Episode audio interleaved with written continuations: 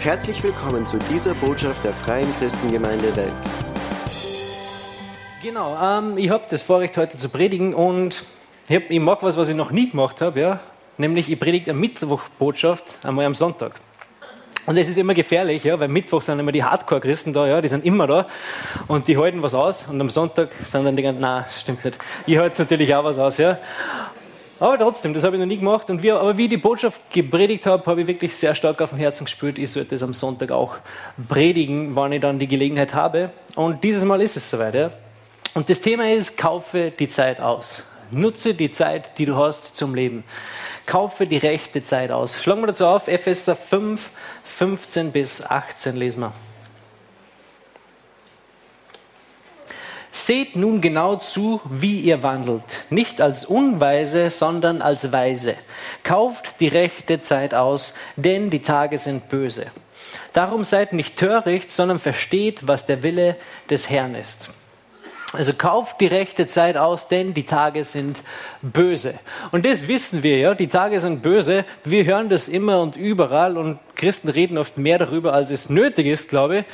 Wir sehen das alle, ja, die Tage sind böse, aber sie waren zu Paulus Zeiten auch schon böse, ja, und zu Noahs Zeiten auch schon. Die Zeit ist irgendwie immer irgendwie verrückt, ja, die Welt. Es ist einfach so. Und Paulus sagt aber nicht, hey, die Tage sind böse, lasst uns alle den Kopf in den Sand stecken und nichts mehr tun, sondern er sagt, Nutze die Zeit, die du hast. Kaufe die rechte Zeit aus. Mach etwas mit dieser Zeit, die du hast. Du siehst selbst, die Tage sind böse, aber was machst du mit dieser Zeit? Redest du nur darüber und, und tust du nichts? Sondern tu etwas. Ja? Du sollst nicht nur darüber reden, dass die Tage böse ist, sondern tu etwas. Es ist wie die Leute vom Fernseher. Dieses Jahr ist wieder EM, EM oder? Ja, sicher, Frankreich. Äh, die Leute vom Fernseher sitzen dann immer vom Fernseher, essen Chips und trinken Bier und wissen genau, wie man Fußball spielt, oder? So sollen wir nicht sein. Ja? Wir sollen etwas tun, wir sollen uns Gott zur Verfügung stellen. Wir sollen die Zeit nutzen, die wir haben. Paulus sagt es so, kaufe die Zeit aus. Warst du schon mal wo einkaufen und wolltest dir ein Produkt kaufen und dieses Produkt war nicht mehr da? Ist das schon mal so gegangen, ja? Mir auch, ja? Ziemlich lästig, man kann sich dann ein bisschen ärgern, wenn man will. Aber Tatsache ist, das Produkt ist nicht mehr da, du kannst es nicht kaufen. Du musst wahrscheinlich ein bisschen warten, bis es wieder kommt, und damit das du dann kaufen kannst. Aber wenn es ausverkauft ist, dann ist es ausverkauft. Dann hast du Pech gehabt. Und Paulus ermutigt uns auf der einen Seite, den richtigen Zeitpunkt zu nutzen. Ja? Es gibt für alles den richtigen Zeitpunkt. Aber auf der anderen Seite sagt er, investiere und nutze die Zeit, die du hast, weise. Investiere und nutze die Zeit, die du hast, weise. Nutze die Zeit, die du hast. Wenn wir sagen, wir haben keine Zeit mehr für das, was Gott uns aufgetragen hat, dann heißt das so viel wie, wir haben unsere Zeit verkauft. Unsere Zeit ist ausverkauft. Die Frage ist, wohin haben wir sie verkauft?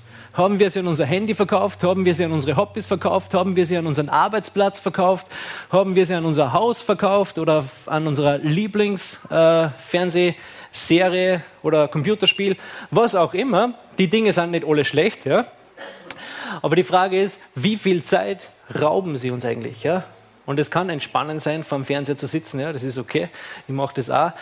Aber man sollte es nicht die ganze Zeit machen, weil es raubt eigentlich deine Zeit. Es kauft deine Zeit und dann, wenn Gott sagt, hey, ähm, lass uns dies und jenes machen, lass uns da hingehen, lass uns dies oder das machen, und dann sagst du, na, meine Zeit ist ausverkauft, es gibt keine, du musst wieder warten, bis wieder welche da ist. Und das ist nicht gut ja, das ist nicht okay, das, so sollen wir nicht sein. Ähm, die Frage ist halt, wie, wie, wo kaufen wir oder wem verkaufen wir unsere Zeit? Äh, lesen wir mal Epheser 5, Vers 15 nochmal. Seht nun genau zu, wie ihr wandelt, nicht als Unweise, sondern als Weise.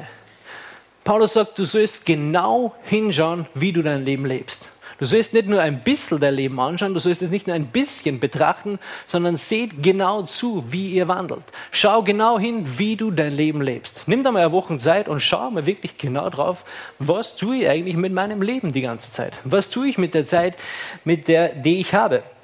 Also er sagt, seht genau zu, wie er wandelt. Nicht nur ein bisschen, sondern genau.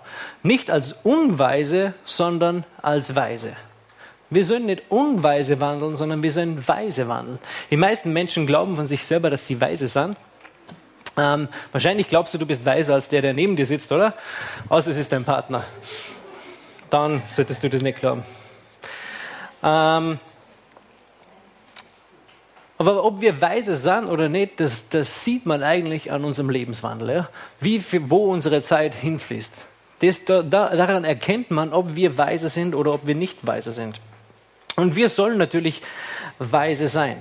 Und die Zeit vergeht immer schneller. Ist euch das schon mal aufgefallen? Ja?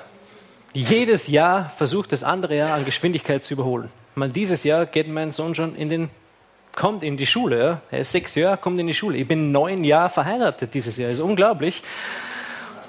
Es ist nicht unglaublich, dass ich mit der Frau so lange verheiratet bin. Ja? Das, das ist natürlich super. Ja? Aber es sind neun Jahre schon. Das ist echt stark. Äh, und die Zeit wird wahrscheinlich auch nicht wieder langsamer werden. Ich glaube, es geht immer irgendwie schneller. Und irgendwann kommt dann Jesus, ja. Und hoffentlich bald, ja. Und dann kommt es darauf an, und dann, wenn du wissest, dass morgen Jesus kommt, was würdest du dann heute tun? Würdest du die vom Fernseher sitzen? Wahrscheinlich nicht, oder? Wenn wir wissen würden, dass Jesus morgen kommt, dann würden wir anders leben heute. Und Jesus kommt wieder. Er hat gesagt, er kommt wieder. Und genau in diesem äh, Bewusstsein sollen wir auch leben. Paulus hat in diesem Bewusstsein gelebt. Er hat gewusst, Jesus kommt wieder. Und deshalb nutze ich die Zeit aus, die ich habe. Und ich lebe einfach für das Reich Gottes. Also kaufe die Zeit aus, die du hast. Die, ja, jeder von uns hat eine gewisse Zeit zum Leben. Ja? Der eine mehr, der andere weniger, der andere 120 Jahre, der andere nur 119 Jahre oder 100 Jahre, keine Ahnung. Es ist ja egal auch, wie lange. Die Frage ist, oder was entscheidend ist, wie nutzt du die Zeit, die du hast? Was machst du mit dieser Zeit, die du hast? Ja? Ob es jetzt 80 Jahre sind oder 90 Jahre. Was nutzt du oder wie, wie nutzt du diese Zeit, die du hast? Kaufst du die Zeit aus? Nutzt du es weise oder unweise? Was machst du mit dieser Zeit? Mir ist irgendwann einmal klar geworden, ähm, dass ich ein Drittel meines Lebens wahrscheinlich schon hinter mir habe. Das macht mich nicht traurig. Ihr müsst jetzt kein Mitleid haben. Ähm, jeder Tag, der vergeht, bin ich einen Tag näher im Ziel. Ja? Ein Tag näher im Himmel. Mein Bestimmungsort, mein Zuhause. Äh, aber ein Drittel meines Lebens ist bereits hinter mir. Ja? Es sind jetzt wahrscheinlich nur zwei Drittel, dann bin ich 105 und ich kenne keinen, der 105 ist. Das heißt nicht, dass ich nicht so alt werden kann. Aber zwei Drittel habe ich nun. Was mache ich mit diesen zwei Dritteln? Die, die, die Entscheidungsfreiheit habe ich, ja. Aber wie nutze ich die Zeit, die ich habe? Ja? Ein Drittel habe ich schon gelebt und, und äh, in diesem Drittel habe ich, habe ich viel Zeit damit verbracht, mein Leben zu leben, wie ich geglaubt habe, dass es wirklich lebenswert ist. Ja? Wie ich glaubt habe, dass man leben muss, damit das Leben erfüllend ist. Ja? Dabei haben Partys, Drogen, Snowboarden, Alkohol, Mädels, Reisen, Sport äh, eine sehr große Rolle gespielt. Und ich habe so versucht, mein Leben festzuhalten. Und umso mehr ich es festhalten wollte, umso mehr habe ich gemerkt, dass es eigentlich durch meine Finger hindurchflutscht, dass es immer mehr und mehr entgleitet. Ist aber auch kein Wunder, weil Jesus sagt in Lukas 17, Vers 33, wer sein Leben zu retten sucht, wird es verlieren. Wer sein Leben retten will, der wird es verlieren.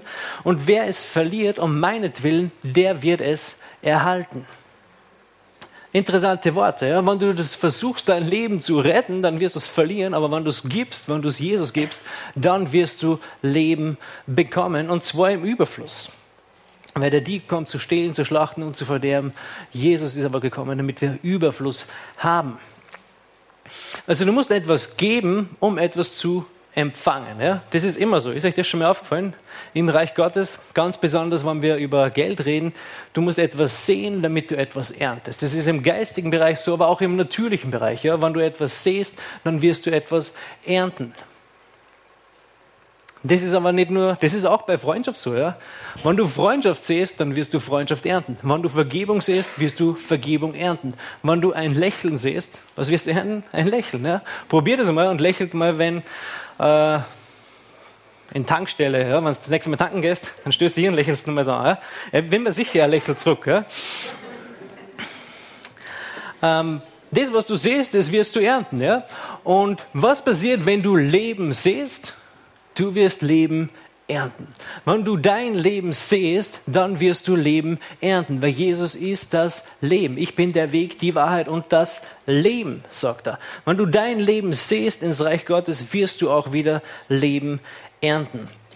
Und Gottes Reich ist es wert. Lesen wir mal Matthäus 13. Matthäus 13, ab Vers 44.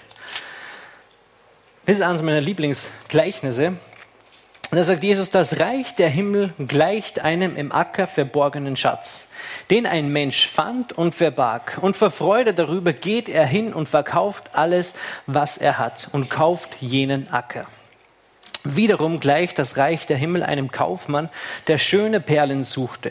Als er aber eine sehr kostbare Perle gefunden hatte, ging er hin und verkaufte alles, was er hatte und kaufte sie. Also Jesus vergleicht das Reich Gottes mit einem Acker, bei dem ein Schatz verborgen ist.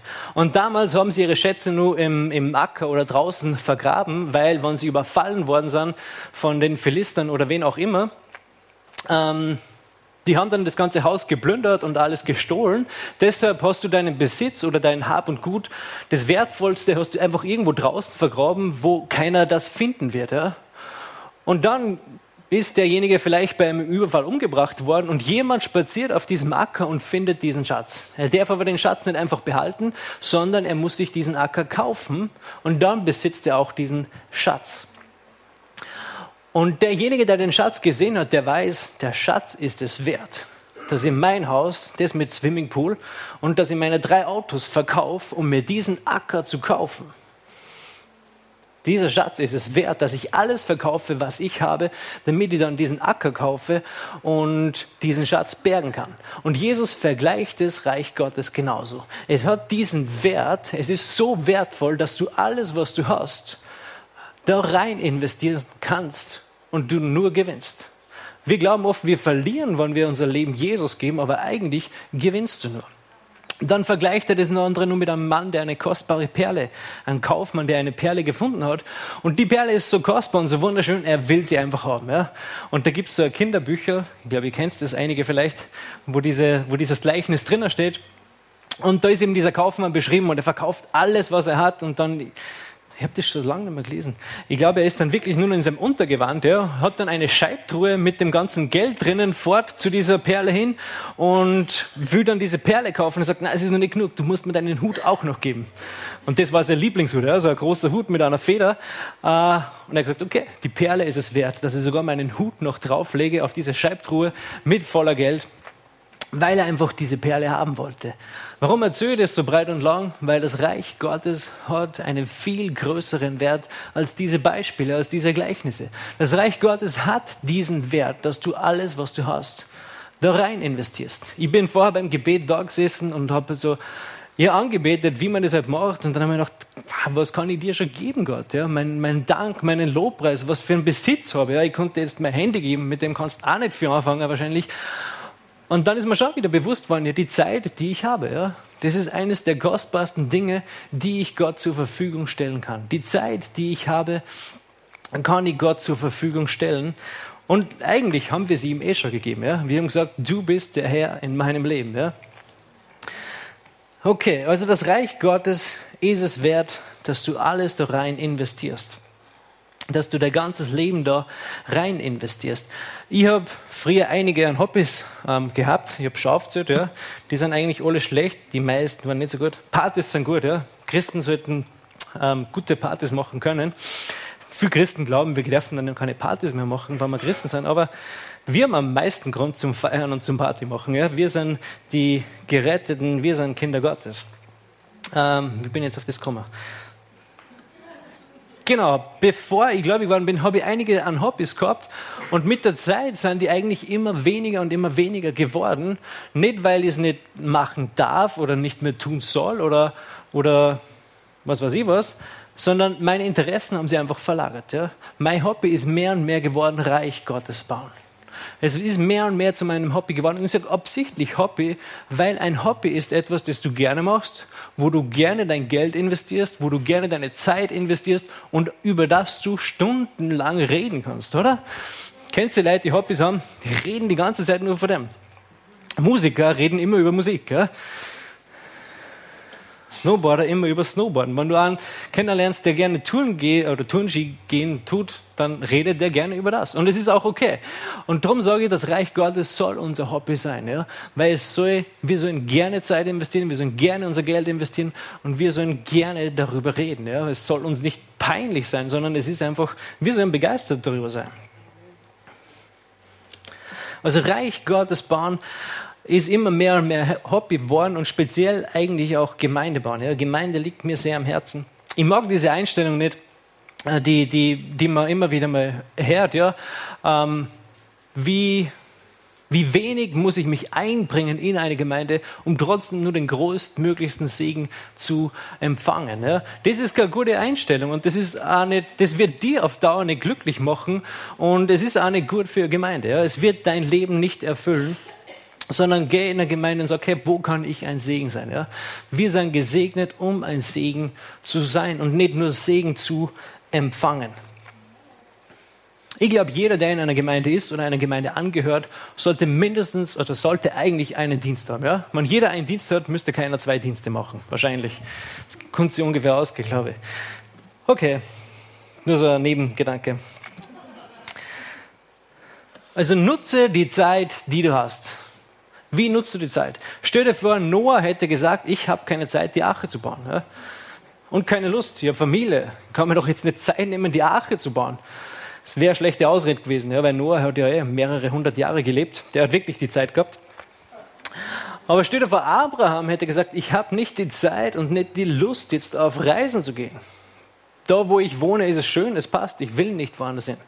Stell dir vor, Mose hätte gesagt, ich habe nicht die Zeit, und außerdem bin ich verheiratet. Ich will jetzt das Volk Israel nicht retten. Und das will ich nicht machen. Ich habe nicht die Zeit, ich habe nicht die Lust. Steht vor, Simpson hätte gesagt, ich mag keine langen Haare. Steht vor, David hätte gesagt, ich habe keine Zeit, ich habe keine Lust, äh, ich muss die Schafe hüten. Ich habe keinen Mut, gegen Goliath zu kämpfen. Ich habe die Zeit jetzt nicht, ich muss zurück zu den Schafen. Steht vor, Johannes der Täufer hätte nichts gesagt. Ist auch nicht gut. Er war derjenige, der den Weg bereitet hat für den Herrn, oder? Und die Liste könnte man ewig lang so weiterführen äh, von Männern und Frauen Gottes, die sie wirklich die Zeit genommen haben, die sie gehabt haben und investiert haben ins Reich Gottes. Sie haben die Zeit, die sie gehabt haben, investiert. Und viele dieser Männer waren bereit, nicht nur ihre Zeit zu investieren, sondern auch ihr Leben zu investieren. Es sind so viele Männer und Frauen Gottes umgebracht worden, weil sie ihr Leben oder weil sie ihre Zeit ins Reich Gottes investiert haben und es war es ihnen wert. Es war es ihnen wert, dass sie ihr Leben geben für das Reich Gottes. Und trotzdem gibt es viele Menschen, die sind einfach nicht bereit, ihr Leben zu investieren ins Reich Gottes. Und das ist nicht gut, weil am Ende was bleibt am Ende? Ja? Es ist das Reich Gottes. Ja? Es, ist, es ist Jesus, der ewig bleibt. Die Erde wird irgendwann vergehen. Wann es was wert ist, dann ist das Reich Gottes was wert. Schlagen wir auf Kolosser 4.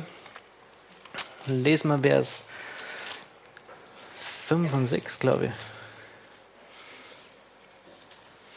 Wandelt in Weisheit gegenüber denen, die draußen sind. Kauft die rechte Zeit aus.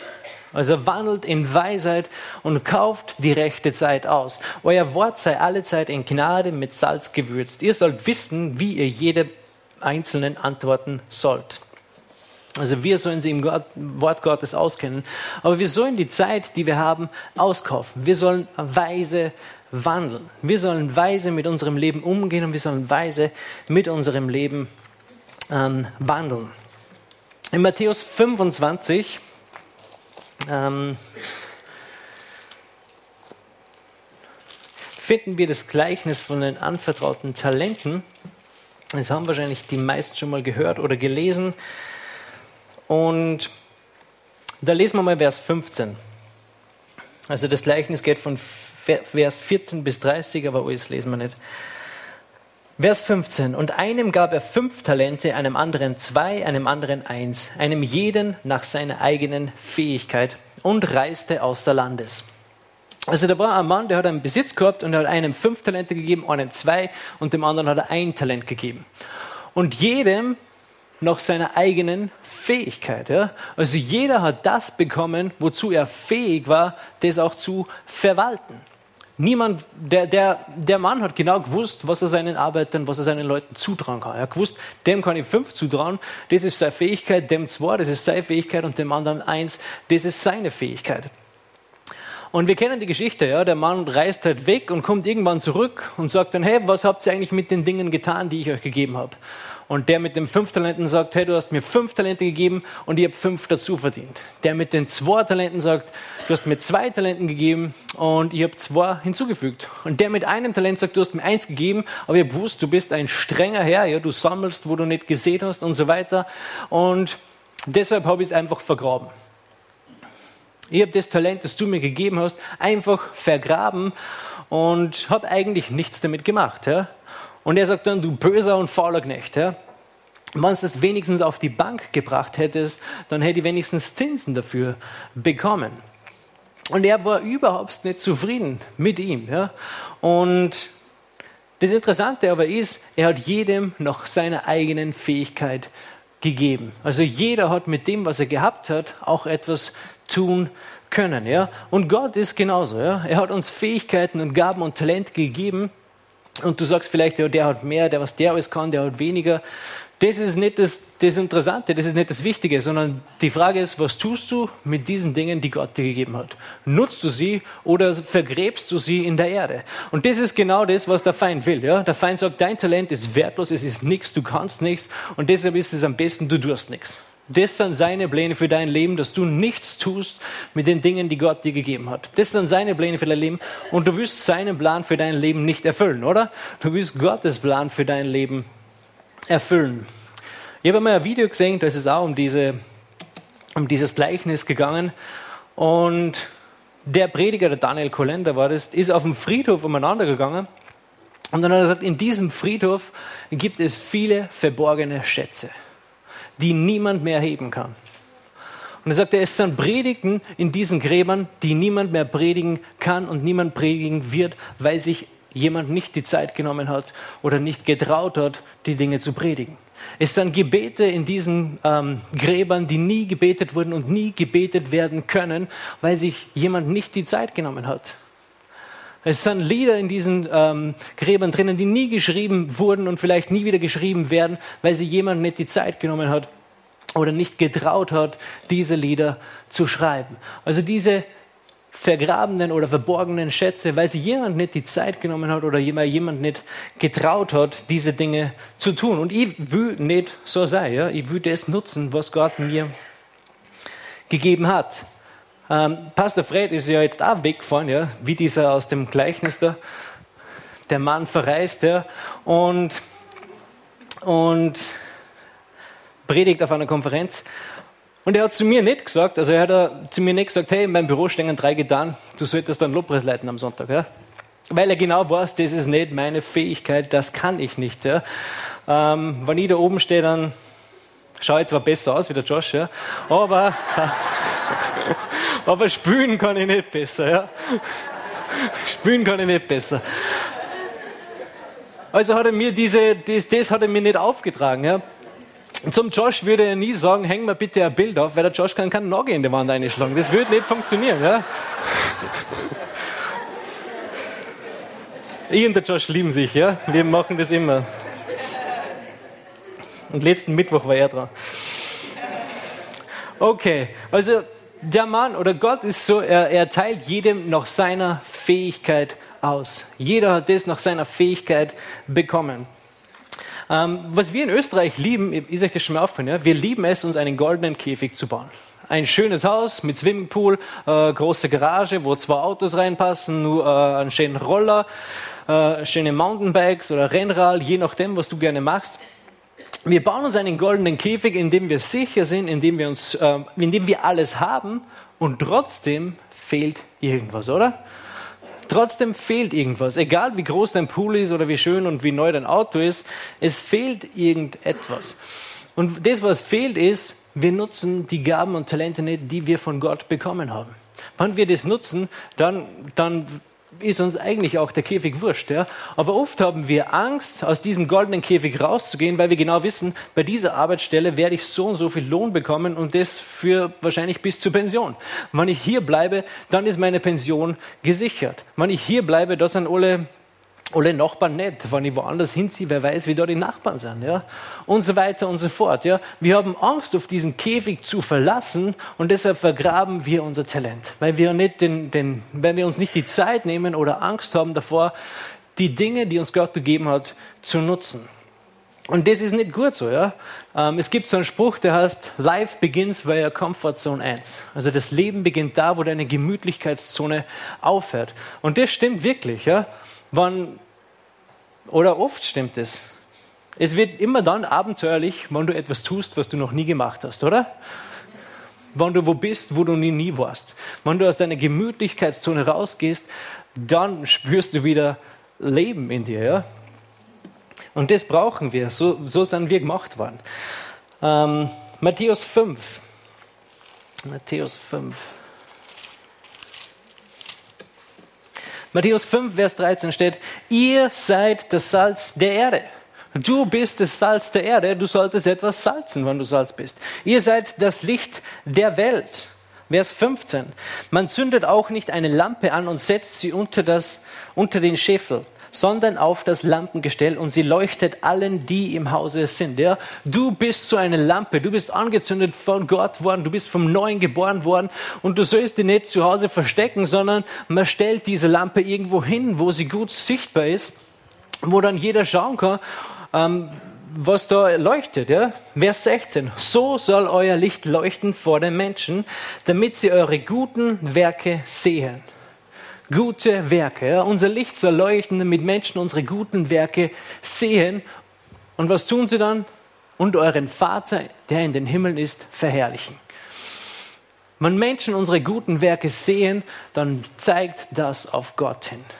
Dann zeigt es auf Gott hin und sie werden den Vater im Himmel verherrlichen. Und das ist das, was wir tun sollen. Ja? Wir sind Licht wir sind das Salz der Erde und wir sollen unser Talent nicht vergraben, wie der eine Mann aus dem Gleichnis. Er hat sein Talent in der Erde vergraben. Wir sind ja auch aus der Erde gemacht worden und wir vergraben unser Talent auch in uns. Ja? Ich kann nichts, ich bin nichts, was kann ich schon machen? Ja? Das sind die Gedanken des Feindes und er will ja auch, dass du nichts machst. Aber du willst seinen Plan für dein Leben nicht erfüllen, sondern du willst Gottes Plan für dein Leben erfüllen. Du sagst vielleicht, hey, ich weiß nicht, was meine Gaben sind, ich weiß nicht, was meine Talente sind, ich weiß nicht, was ich tun soll. Ähm, dann find jemand, der es weiß, was er tun soll, ja, und hilf ihm, unterstütze ihm. Und, und schließ dir am an und sag, hey, wo kann ich dir helfen, wo kann ich mich einbringen? Und umso mehr du dienst und umso mehr du hilfst, umso mehr und mehr wirst du sehen, was deine Gaben sind, was deine Talente sind, was deine, was deine Vision ist, was du tun sollst. Vielleicht hast du keine Vision, dann schlag das Wort Gottes auf. Da steht sehr wohl drinnen, was wir tun sollen. Ja? Predigt das Evangelium allen Geschöpfen. Leg den Kranken die Hände auf und sie werden gesund werden. Ja? Das ist etwas, das können wir immer tun und du kannst es so lange tun, bis du tot bist. Du wirst nicht fertig werden ja, mit diesem Auftrag. Wenn du, nicht von, wenn du von Gott noch nicht empfangen hast, was du tun sollst, dann tu das, was er bereits in seinem Wort reingeschrieben hat. Ja. Das kannst du tun, solange bis du nach Hause gehst. Also kaufe die Zeit aus, nutz die Zeit, die du hast. Wir sollen nicht unweise sein, sondern wir sollen weise wandeln. Wir sollen uns keine Schätze hier auf der Erde sammeln, wo Motten und Rost kommen und das auffressen, sondern wir sollen uns Schätze im Himmel sammeln, ja, wo es keinen Dieb gibt, wo es keinen Motten gibt, keinen Rost gibt. Im Himmel gibt es keine rostigen Sachen anscheinend. Ja. Die sind ab und zu so in, ja. Diese ganzen rostigen Metalldinger gibt es im Himmel nicht. Da glänzt alles, alles aus Gold, ja. Nein, ich weiß es nicht genau. Aber, aber ja, die, die Dinge, die wir uns im Himmel sammeln, die, die kann niemand stehlen. Ich sage es immer wieder, ja, und Christopher Alarm hat das letzte Tag gesagt, es gibt keinen Leichenwagen mit Anhänger. Warum? Weil du dir nichts mitnehmen kannst. Alles, was du hier auf der Erde erwirbst, wird auch hier auf der Erde bleiben. Aber du kannst Dinge sehr wohl vorausschicken, ja, ähm, wann du ins Reich Gottes investierst. Oder es wird irgendwann nachkommen. Ja. Im Himmel werden dann, wenn du, wenn du Menschen von Jesus erzählst, dann werden im Himmel wahrscheinlich Menschen auf dich zukommen und sagen, hey, weil du mir von Jesus erzählt hast, bin ich im Himmel.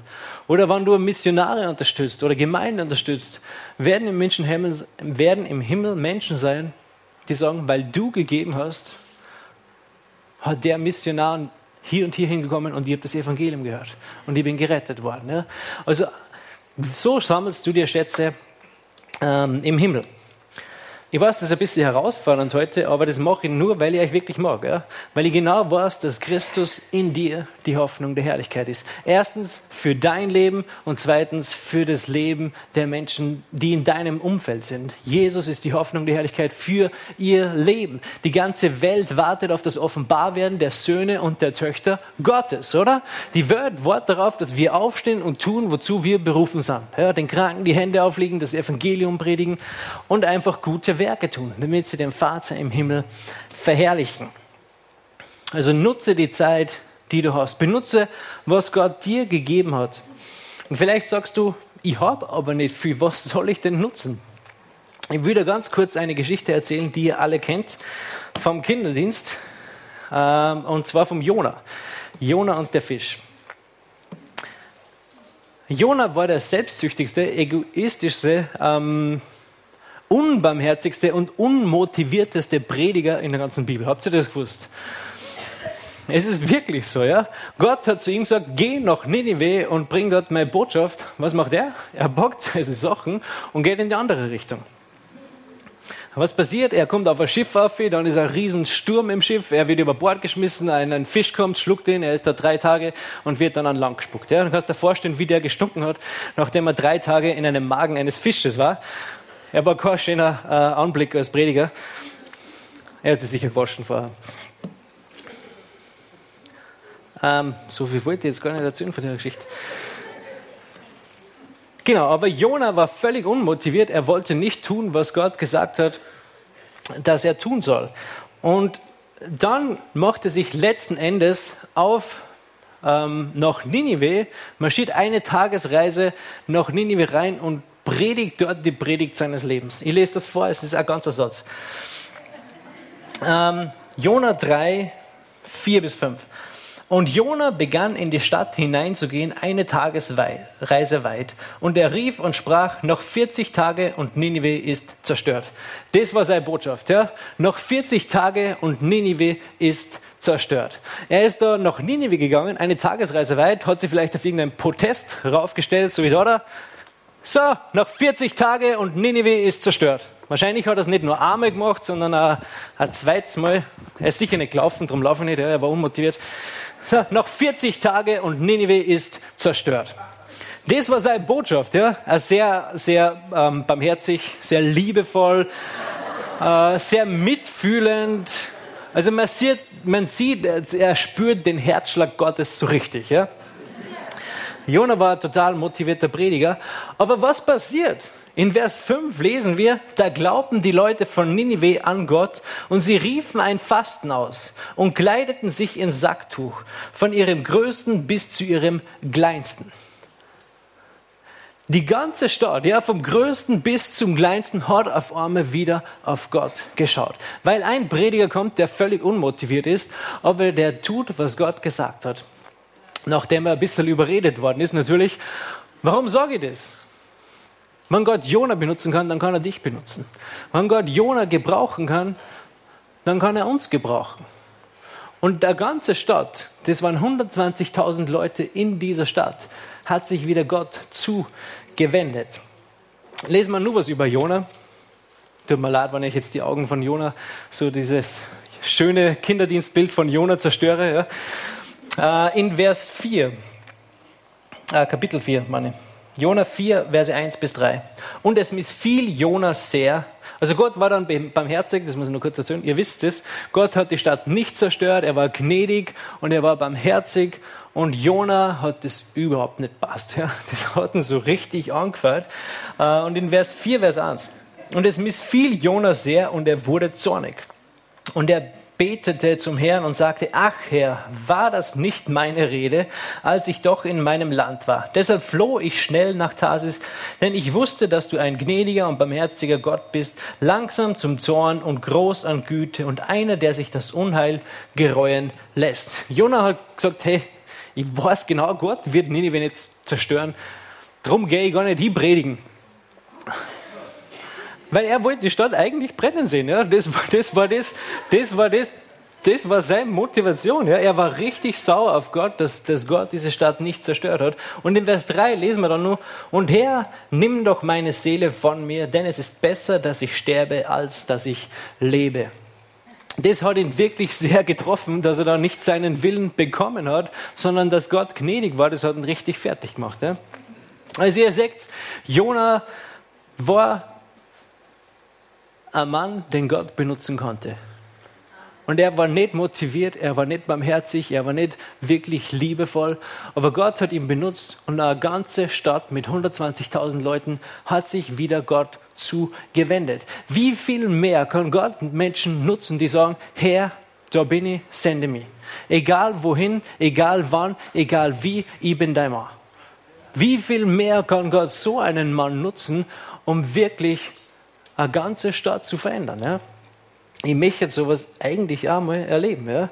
dass diese ganze Stadt völlig auf den Kopf steht oder wieder Gott zuwendet. Lesen wir Nummer Epheser 5 zum Abschluss. Das waren die ersten Verse, die wir gelesen haben. Epheser 5, Vers 15. Seht nun genau zu, wie ihr wandelt, nicht als Unweise, sondern als Weise. Kauft die rechte Zeit aus, denn die Tage sind böse. Darum seid nicht töricht, sondern versteht, was der Wille des Herrn ist. Also wir sollen die Zeit, die wir haben, nutzen. Wir sollen den Willen des Herrn verstehen. Was ist der Wille Gottes? Er will nicht auch nur, dass einer verloren geht, sondern dass alle zur Erkenntnis seiner Herrlichkeit gelangen. Ja? Gott will Welt nicht vernichten, er will es retten. Ja? Und du bist der richtige Mann oder der richtige Frau für diesen Job. Hier endet diese Botschaft. Wir hoffen, Sie wurden dadurch gesegnet. Für mehr Informationen besuchen Sie uns unter www.fcg-wells.at.